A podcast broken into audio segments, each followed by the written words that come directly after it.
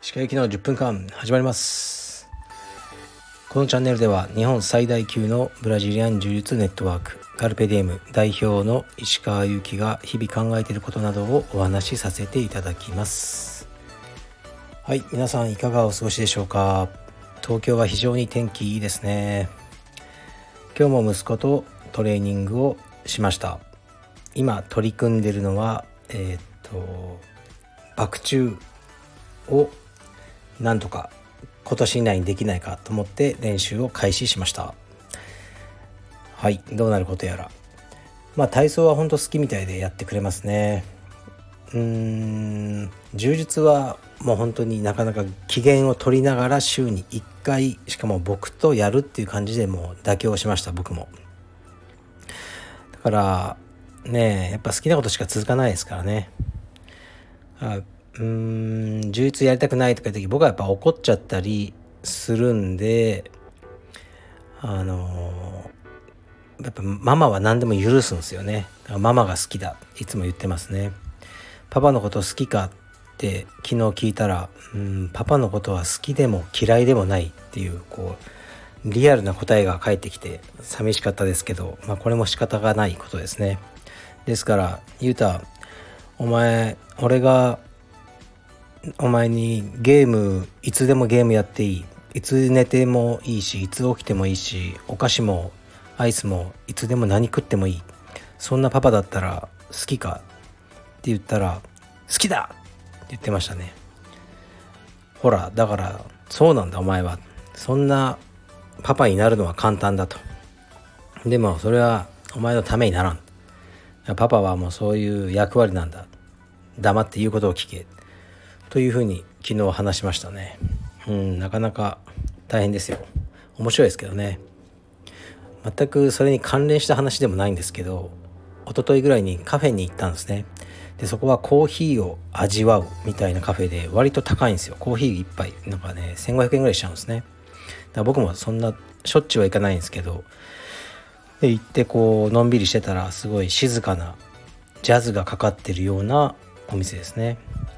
で男性が入ってきてで2人かな。男の子連れてきてまあ親子かなみたいな。ですごいこうあまり静かなカフェだし子供が飲むものってリンゴジュースぐらいかな。あんまないんですよ。だから子供連れいないんですけどしかも騒いじゃうとこうねなんか他のお客さんの時間壊しちゃうしだから僕は子供連れて行ったことないんですけどで子供いてまあでも静かな子ででお父さんの方は何て言うんですかねもう明らかなるセレブって感じなんですよね着てる服とか。でこうねすごいあのかっこいいサングラスかけて、まあ、イケメンのお父さんでちょっと一見透かしてるみたいな感じの方なんですよね。で本とか読んじゃっててでコーヒーこう片手にで子供は絵本とか読んでてでまあちょうど僕の目の前にいたんでなんかこの家族しゃらくせえなとかもう勝手に思ってたんですね。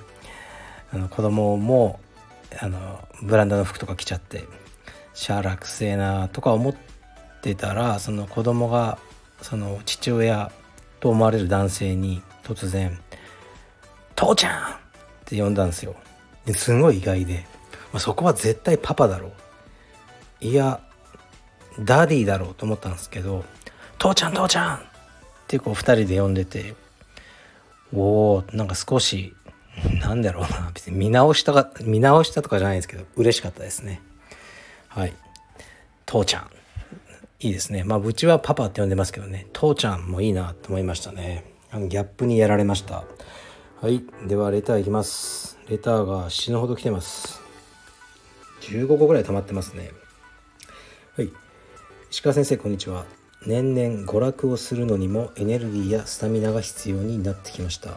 昔は本や映画を何本でも見れたしライブも行って CD もたくさん聴いていたのですが中年になるにつれて足が重くなってきました音楽はサブスクで適当にライブは全然行かず映映画や本も年に数本程度になりました。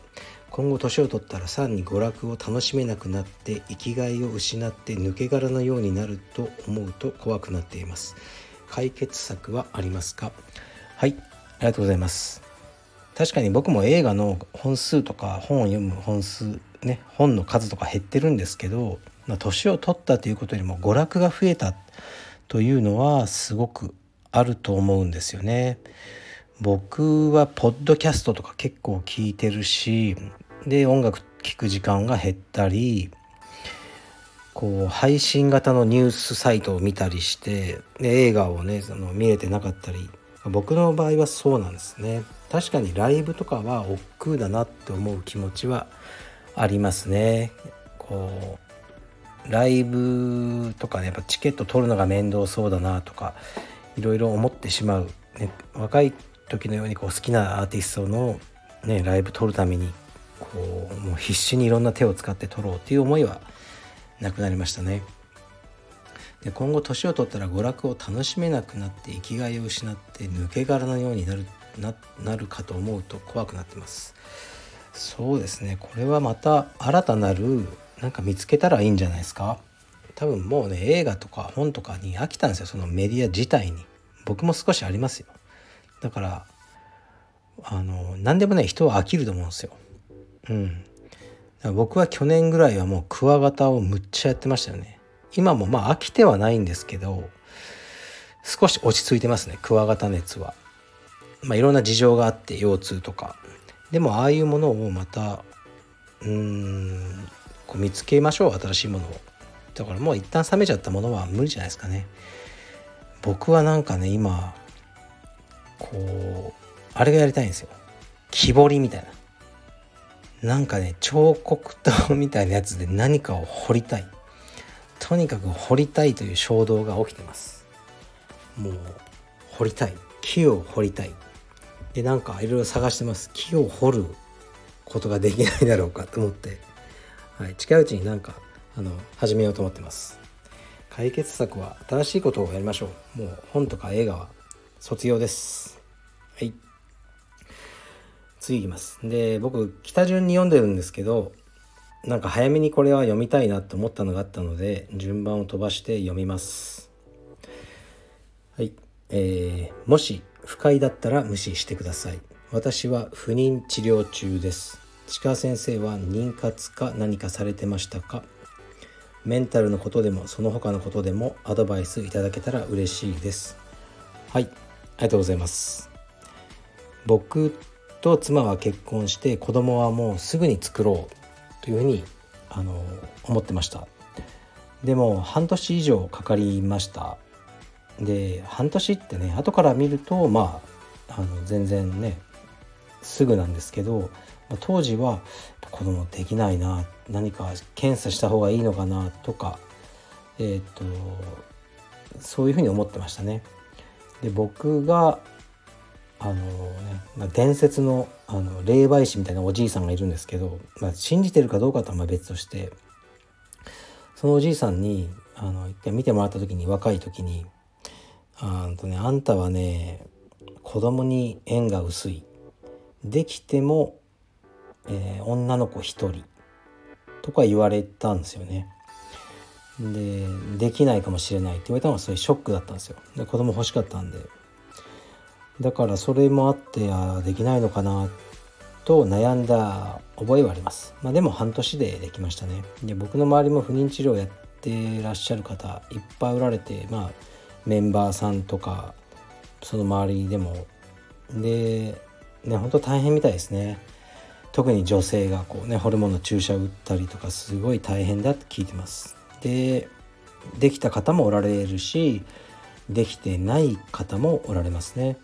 で僕は今子供2人いるのでありがたいことにそのできてなかった方にの気持ちになって語ることはできないですね。妊活というほどのこともしてないので何もアドバイスを差し上げられない科学的な知見もないという状態なんですね。でもあえてこういうねその僕あなたのこと知らないしこう何の利害関係もない中でしかも今まで僕のラジオを聴いていただいてて僕のキャラを理解していただいてるという上でお話しできることはやっぱりね全て望み通りにいかないこともあるってことですね。あなたにとってのベストは子供ができて楽しく子供と暮らすですよね。でもそのベストの状況にならないことってあるんですよ何のあの罪もないのに。そういうことっていっぱいあると思うんですね。で僕の場合はこういうふうに考えててだからもうあえてこれは出すと自分の娘の病気のことですよ。ベストは健康に決まってるんです。病気持ってた方がいいよってそれは思わないです全く。彼女が健康で生まれてくれてたらよかったなと思いますね。それは彼女の人生が、ね、そっちの方がいろいろ心配事も少ないから。ででもそれはもうね取り返せないですね。治らない病気っていうのを抱えて現状生きていくってことになってて。だからベストではないけど僕はセカンドベストというふうに呼んでるんですね。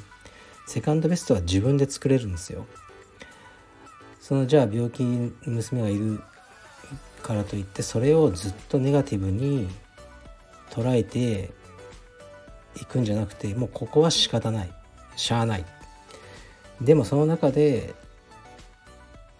うん、一番いい人生を送ろうと思ったんですね。でいろいろ意識を変えてあの僕はやってきましたね。だからあのうーん毎日楽しいし辛いこともあったけどセカンドベスト、ね、ベストじゃないけどセカンドベストだと僕は思えています。でからそのもしねお子さんがもうある一定期間までできなかったらあの諦めるじゃないですかね。もうここで区切りをつけてうんセカンドベストを模索するというのも頭のねまだそんな考えなくていいかもしれないですけどどこかに置いておいた方が良いかもしれないですね。はい、まあ、僕はそう思ってしまいます。はい。頑張ってください。何のアドバイスもできませんでしたが。はい。じゃあ次いきます。もうね毎回ちょっと長くなっちゃってるんですけどねレターをねさばききれないんですよ。とりあえず来たら全部読もうと思ってるんで次います。鹿先生こんにちは。働いていない10代が道着キープサービスを利用して道場の先生やインストラクターに汗臭い道着を選択させるのは礼儀知らずだと思いますか？はい、ありがとうございます。この道着キープサービスっていうのはカルペディウムの多くの道場でやっててその着た道着をね道場のカゴに入れておけばそれはインストラクター、ね、スタッフが選択してでまた畳んでその人のロッカーに入れておくっていうシステムですね。青山だと1万2000円から1万5000円ぐらいですかね月僕はね安いなと思うんですよねこれであの手ぶれほぼ手ぶらに近い状態で道場に来れるっていうのはでえー、っとね青山ではいないと思うんですけど多分そのサービスを利用してる10代の子もいるんでしょうね。でこの、まあ、少し批判的なあの匂いを感じるメールですね。で答え答えが僕の思いから言うとあの無礼だとか全く思わないですね。思うんだったらこのサービスやる前にあの明記してます。10代は使用禁止とか。でお金をいただけるってことがもう礼儀なんですよ。もちろんその汗かいた道着をスタッフに投げつけて「おい洗っとけよ」言われたら発動しますよ。それとは違うじゃないですか。この僕らが提供してるサービスを使っていただいているっていうのはやっぱり嬉しいしあの収入になりますからね道場の。で働いていないとかは関係ないですね。子供のキッズクラスは全部親がお金払ってるし当たり前じゃないですか。でね例えばなんだろう働いてなくて親の遺産であの道場払ね会費払ってる人もいるかもしれないし分かんないですけど別に、うん、そのお金がどんなお金かっていうのはあの僕らは小、ね、知ったことないんで、まあ、別に10代だろうが何歳だろうがあるシステムを利用してお金を払っていただいてねであのというのは嬉しいと僕は思ってますね。うん。でもやっぱこういうのを無礼と思う人もいるのかな。そんなことはないですね。是非利用してはい売り上げを上げていただきたいと思います。はいじゃあ今日も長くなりました。